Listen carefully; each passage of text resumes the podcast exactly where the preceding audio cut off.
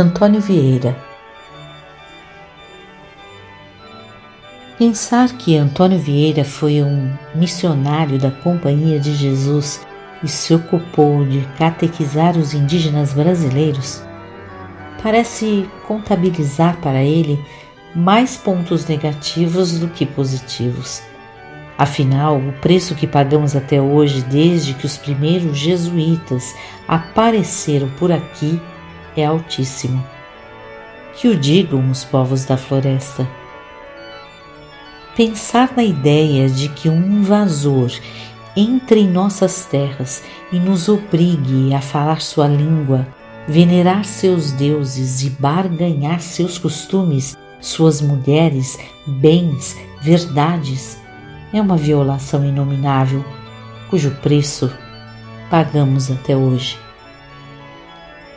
Mas sabemos também que Vieira já tinha uma história com o Brasil quando se empenhou na missão de catequizar os indígenas.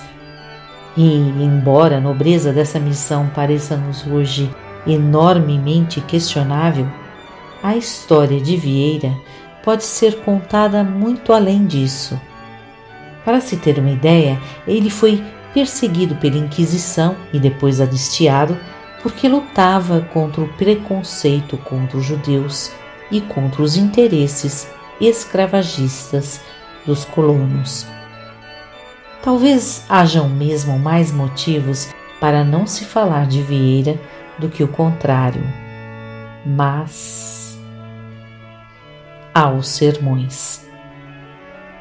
Padre Antônio Vieira era um arquiteto, não de obras, palácios ou estradas, mas um arquiteto de palavras. Seus sermões devem ser entendidos como arte delicada, cuidadosa, precisa. E não me refiro apenas ao conteúdo, mas principalmente à forma, à estrutura. Quer saber?